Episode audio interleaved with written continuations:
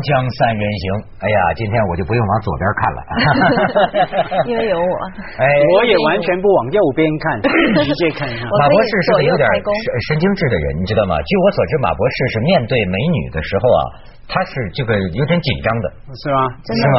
我上半身 上半身不紧张，下半身今天要要要看到是不是美女，就要看你是不是紧张。对，要检查上这 上半身。哎，怎么就说吸引人的事儿就离不开这个男女呢？男男也可以吸引人。我跟你讲，我我我觉得这个人性啊，还是什么啊？你看啊，这个咱们那个凤凰网上，嗯，排行榜就点击率第一位的节目，永远是一集啊，呃，多是很长时间以前的一集叫《锵锵三人行》。嗯，以我认为它点击率这么高啊。很大程度上是凤凰网这个编辑给这期节目起的名字，叫什么？男人和女人看艳照各有不同。我就觉得奇怪，为什么他老排在第一位？都过去几个月了。真的，真的。文涛说的话令我想起张爱玲。张爱玲最近啊，又有一个新书出版啊，她死掉家，对，她死了。可是有人把她以前的东西整理出版啊，没有小玩意不要叫小团圆，小团圆，小玩意儿，小团圆的大玩意儿好，这个名好。这没有之后的哈，最近有人把他以前讲话的语录出版哈，有一条是这样的：张爱玲跟他朋友说，抱怨说我最近出了一个书，错字啊一塌糊涂，多的不可思议哈，唯有那个小说里面描述床上男欢女爱的那些呃章节啊。一字不错哈，可以想象那个编辑跟校对哈多么用心，就只是看那些章节，所以连张爱玲也完全看得出这种。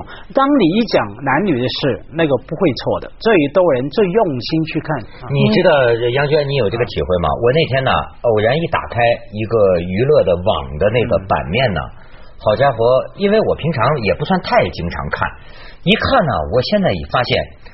已经是百分之百，嗯，整个这一个一个屏幕，嗯，百分之百都是谁跟谁好了，谁跟谁上床了，谁跟谁拉手了，谁跟谁到哪去了，谁跟谁搞婚外恋了，就是百分之百没有一条消息。不是这个男女之事了，说的没错。但是我其实有朋友骂我们，说我们媒体很无良，老是把这些就是非常丑恶的事情爆出来。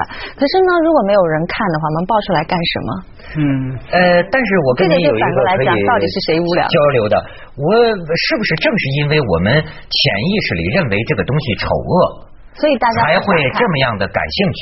对，你知道吗？我说实在的，我有些时候觉得某些个反应啊，那真叫个没见过世面。因为别，我跟你讲，我老举这个例子，就是这个欧洲人，你看人家欧洲人这这不一样。说美国闹克林顿这事儿的时候，嗯，欧洲的到报纸大字标题写什么？说美国老美国人，你们成熟点吧。你知道吗？我有时候感觉啊，会不会恰恰是因为我们潜意识里。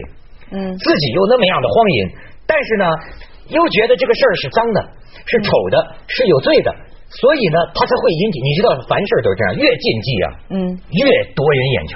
嗯你说克林顿是说雪茄门那个事件，雪茄门那个事儿吗？对，欧洲反应的确不一样。当时啊，有二十多位欧洲的知识分子，嗯，大家凑钱还有联名登了广告，在国际的报纸。支持克林顿的那个标题呢？声明是说，请美国国会不要信压迫。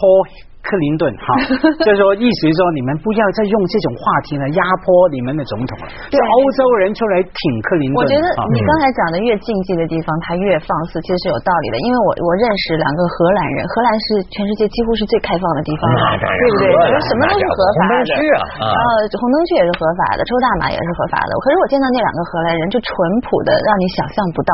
嗯，特别淳朴，他就非常非常专业的交一个女朋友，绝对不去碰那些毒品什么的。他从小，他的他的他在一个非常干净的那个环境里，因为在他的环境里，他什么都可以做，他所以呢，他反而有了自己去选择的标准，他想要什么样的生活。这所谓真是出污泥而不染，不染对吗？你得先给我们提供污泥，我们才能上升。每每个社会哈，当然有淳朴的人，有品格比较低下的人哈。我觉得问题是说，第一个那个平衡有没有一个平衡的部分哈？因为我们看到，比方说美国社会好了，你要什么样的？灯红酒绿，什么下流的东西，媒体东西都有。可是问题，我们看到整个社会还有很多人哈，很冷静的反应，或者说根本不反应那个东西，不会一窝蜂的去谈、去追、去那个大惊小怪。哎，佳慧，我觉得比较健康。我来大惊小怪一下啊！这个本来我们昨天节目准备了这么一段视频要放一下，本来就是说啊，这个媒体啊，为了这个收视率啊，无所不用其极嘛。说这个事儿在美国，要不说咱们还是没见过世面啊。美国打的比咱们更厉害。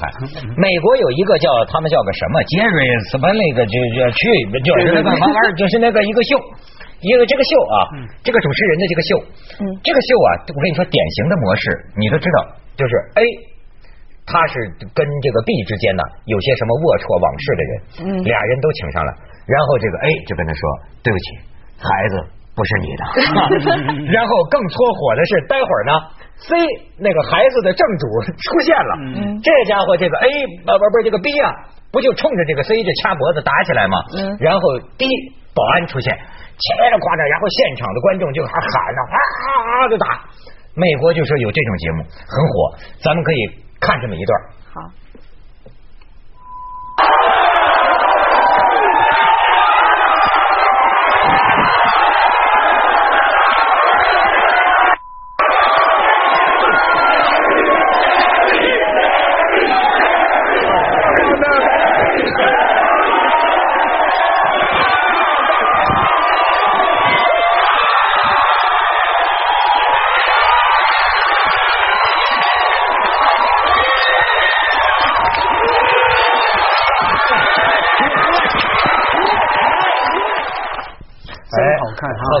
这个节目我在美国读书的时候经常看，固定能看哈，因为看到很非常的很挑逗你的感官哈，而且非常戏剧化。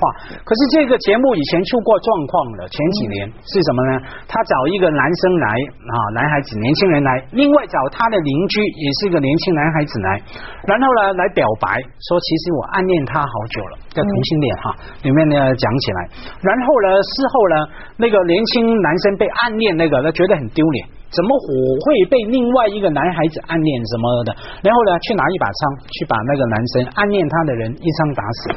啊，这是真的是对，真的是新闻闹出来，后来就很大的讨论了嘛。这时候第一个，你这个节目道德上面对不对？你弄了一个场景，把人家整个情绪挑拨起来、挑衅起来。因为啊，你不是普通的去的，他一定事前做了很多的功夫的，知道邓文涛跟马家辉有仇，然后呢来说服你来接你。事前还几乎挑拨你的，对马家辉是王八蛋，你去那边给他给他难看什么哈？然后你去到现场，他还给你做一个 briefing，给你做一个事先来告诉你说服你，所以说哎，等一下，你放心，我们有保安来，你不用怕他打你啊。所以你放心啊，你完全所有情绪爆发出来哈，完全不，你说是自然吗？也当然也有自然的部分。可是它是人工把那个东西加温弄起来的，是然后后来挑拨之后发生了这种谋杀的悲剧，到底要不要负责？以前有一个很严重的讨论哈，这是一个非常重要的话题。不过这种节目你知道吗？其实，在咱们中国也有。我前不久看见一个卫视，一个卫视播的一个节目，我我彻底看傻了，因为那期节目正好是来了一个女孩子，先来了一个女孩子，她说她怀疑她的男朋友是男公关。呃，我当时就想啊，这个话题居然可以在电视上讨论吗？但是这个节目非常就是有意思哈，跟着他。嗯，他说的男公关是男就是去俗称鸭子是吗？俗称鸭子，这是个歧视性的称呼啊。对 对对，男公关是男公关正正式名称。呃，他们就去拍跟拍他，发现那个男孩子果然是跟一堆那个女的大款在一起。去陪酒啊什么之类的，然后她男朋友出来了，在那个节目里面，就算不管放了多少的录像，她打死都不承认，说不是这样的，绝对不是这样的啊！最后最后原来出卖她的是一个男的最好的朋友，为什么出卖她？因为他的朋友喜欢他的女朋友，最后最后归根归根结底，原来是这个女孩子妈妈管这个男孩子要十万块钱彩礼。哦，结果都在钱这儿。对，一一层一层一层。当公关不分我钱，没有甜头吃到了。我当时在想，这个节目它到底是设计好的吗？就还是说真的能拍出来，就是很自然的拍出来这样的？呃，我至少知道有些是完全是演戏，是吗？对，就就是演戏。但是呢，现在也就是很难说。但是你看啊，你说这种节目，你发现没有，在中国的道德土壤上，其实要是多了，你看就得管了。对吗？就是这大家觉得这乌烟瘴气还像话吗？可是你看啊，美国允许这个东西存在，可是我奇怪的是，为什么美国的这个 Jerry 这个什么秀啊？你知道这个主持人本人呐，他当市长的，他还参选议员，他也瞧不起这个节目，但是他觉得两件事分开，我我就是干这个节目的，所以有些人呢写了一篇文章，就叫做啊，这叫一种叫做感官刺激主义，或者叫哗众取宠主义。但是他说呢，你看美国很奇怪。这种节目应该是很刺激人看的，可是大部分美国人一谈起这个 Jerry 这个什么秀啊，也就摇头叹气。你你知道吗？他的意思是说，自由是不是分两面？你允许这个这个恶之花，或者说是这个罂粟花长出来，也同时会有玫瑰长出来。你看美国的百老汇的戏剧，很高雅的艺术，一样大行其道，甚至占据主流。对，这个东西也存在。可是为什么美国人也没把这玩意儿当回事呢？对，可是那个看谈到这个节目摇头叹息之后，还是继续看呢？重点在这里，因为我觉得我们不要低估观众的智慧。他看的时候也可能知道是假的啊，然后他就那个，他就觉得瞧不起，可是他觉得好玩嘛，感官刺激嘛，就是这样。人人都需要有感官刺激。香港卖的最好的八卦杂志不是某某周刊吗？我也不知道那周刊有什么好看的，可是你有时候打开它，觉得真的是哇，原来他们两个全是 隐私啊，全是锵锵三人行，广告之后见。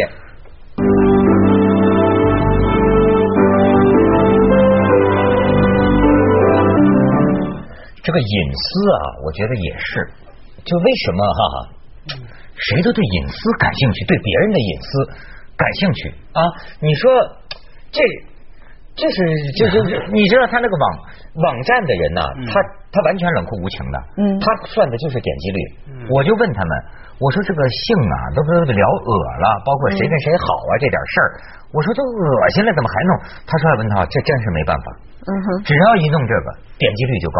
嗯，对。那当然，他们唯利是图，包括电视台收视率，那只要是这个隐私，甚至是隐私大曝光，而且是让你这隐私直接在台上掐起来，这个东西永远的收视率啊。对，那你说为什么对这感兴趣？我觉得一直这是其实啊，这是一个八卦的问题，也可以是一个很认真的哲学的问题哈。因为哲学里面讲了权力，什么叫做权利呢？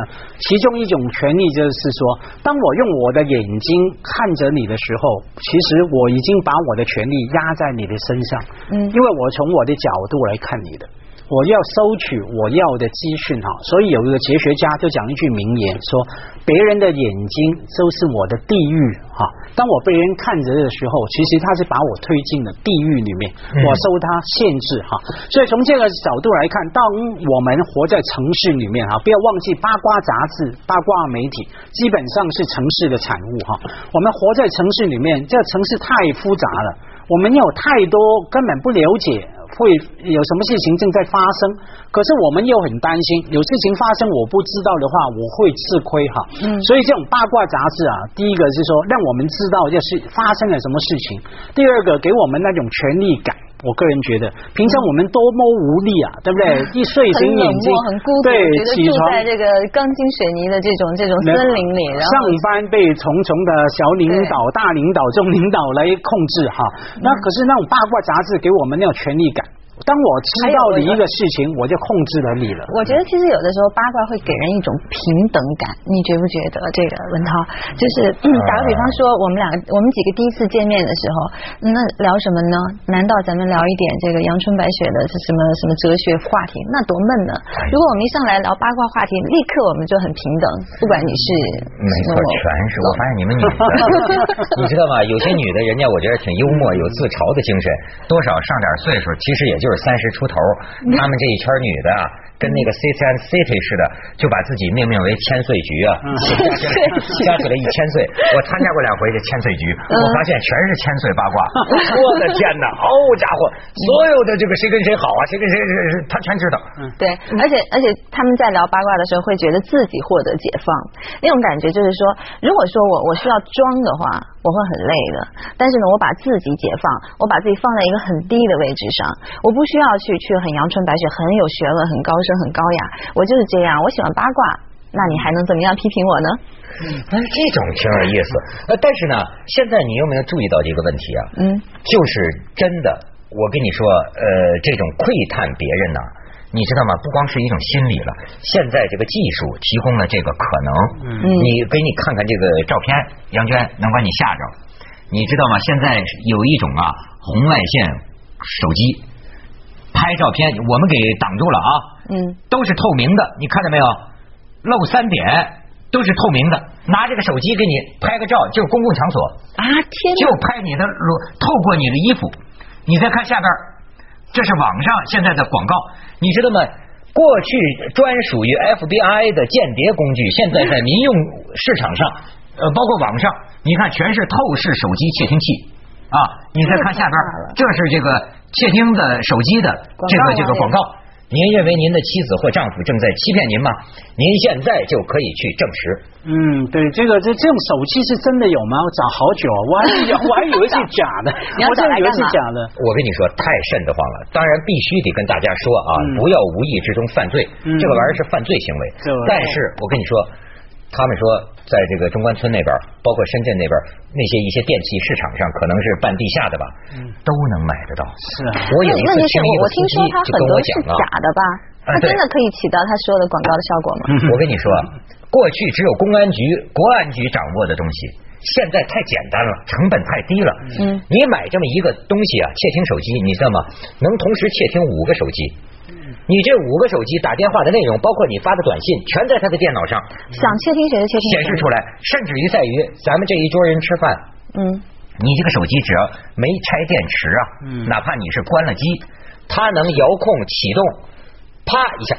有一个记者在南京一家店试这种软件嘛，嗯就手机放在隔壁房间，只只要你没关机啊，啊不是，只要呃只要你没卸电池。它就变成了一个窃听器，嗯。饭桌上你们说什么，他在另一个房间全听得见。是是。啊，所以我很多朋友现在家里啊，特别手机了、电脑了哈，家里都是基本上有两台电脑哈，嗯。一个电脑是要来上网的，另外一个完全不上网。你要处理任何比较个人私密的东西，就在不上网那个电脑，你永远不要让你的电脑上网，你一上网你就糟糕哈。可是我觉得现在社会几乎是不可能的，因为因为前段时间我丢了一个我的 iPhone 手手机，它那个我我我我当时特别特别害怕，其实我没有任何的那个什么隐私的照片在里面，但是呢，我所有的就是我的 email 啊，我的微博啊，我的 Facebook 啊，什么东西都在里面，你你你你的日常生活已经跟网络联系在一起了，它带给你太多方便，所以你不可能能离离得开它，但是这样就造成了，如果有一天它出问题的话，会是让你非常难堪的问题，或者很麻烦的。一天是早就出问题，早就出问题但是 但是每个人我觉得都在做一个就是就是像像中中彩的那个那个游戏一样，什么时候轮到你你就惨了。没错，我就觉得为什么说现在的人就是你网络越发达呀，你越没有安全感。对真是像你说的，这就是个中彩吧。嗯不定哪天你就掉沟里了。对这个是。谁知道逮着谁呢？你知道上呃几亿的前一阵公安局破一个案吗？几亿公民，几个亿的公民的个人信息，已经在潮呃潮汕地区一个人破破了案了嘛？嗯多少个 G 的这个个人信息，你的电话、家庭地址、你的什么，全在里头。对。或在在网上卖啊，在网上卖啊。所以问题你要那个讯息来做什么？有人要来卖，主要是要来卖，然后呢，买来的公司呢要来做行销。嗯他知道叫窦文涛喜欢买什么东西，吃什么东西，平常去哪里，他就替你打造一些计划哈，来商品来卖给你。但是其实到一个角度来看，本来啊这些那么丰富的讯息啊，可以帮助我们定定很好的公共政策的。我们知道这个这个中产的专业的媒体人，其实他每天的生活动向，我们就可以在公共政策，包括医疗、交通、房屋等等，可以替这一类人来做一个很好的计划。可是没有人这样做哈，全部要来赚钱，来侵犯你的私隐。或者就是打电话啊好的，你上次去天上人间了吗？啊，赶快给我寄钱，不给我寄钱，我给你公开。锵锵三人行，广告之后见。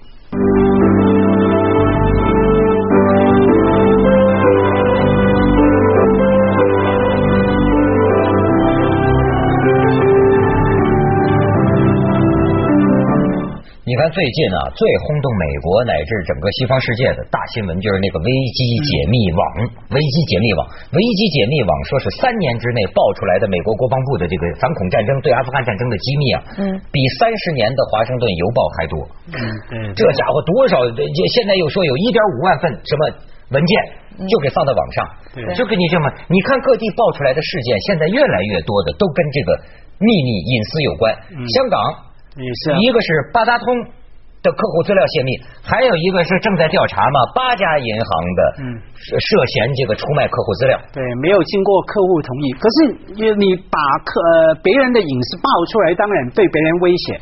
有时候你不爆，你光是威胁说我会爆你隐私，别人已经很怕的了。最近微博不是有一句很流行的话吗？说有某高官哈对一个年轻女生动手动脚嘛，就说你要听我的话啊，别忘记我是有背景的人哈。那一个女生就是这样回答说。你要小心啊！我可是有微博的人，对，那这个官就怕了。那另外啊，前一阵子日本做了一个实验哈，很多老公睡觉一睡不醒啊，叫不起床，老婆怎么老婆怎么叫叫不起床。后来呢，他找了十个女人，完全成功了，叫那个老婆过去跟老公耳边，在老公耳边讲一句话，他就起床了。老婆就说：“哎，老公。”我看到你的手机短讯哦，老公要吓了起来，其中有一个呆瓜吓起来，看到看你老婆以为是真的，还说这样。你也看到那些照片了吗？还问那个老婆，还有视频呢。对对对，那个那个，所以说你光是说威胁说我看到了，或者说我要公布你的秘密啊，已经非常大的威胁。啊，这个世界我觉得其实每个人都是有秘密的，有秘密的人，你敢说我自己是完全就是不怕被公开的吗？我觉得没有人敢。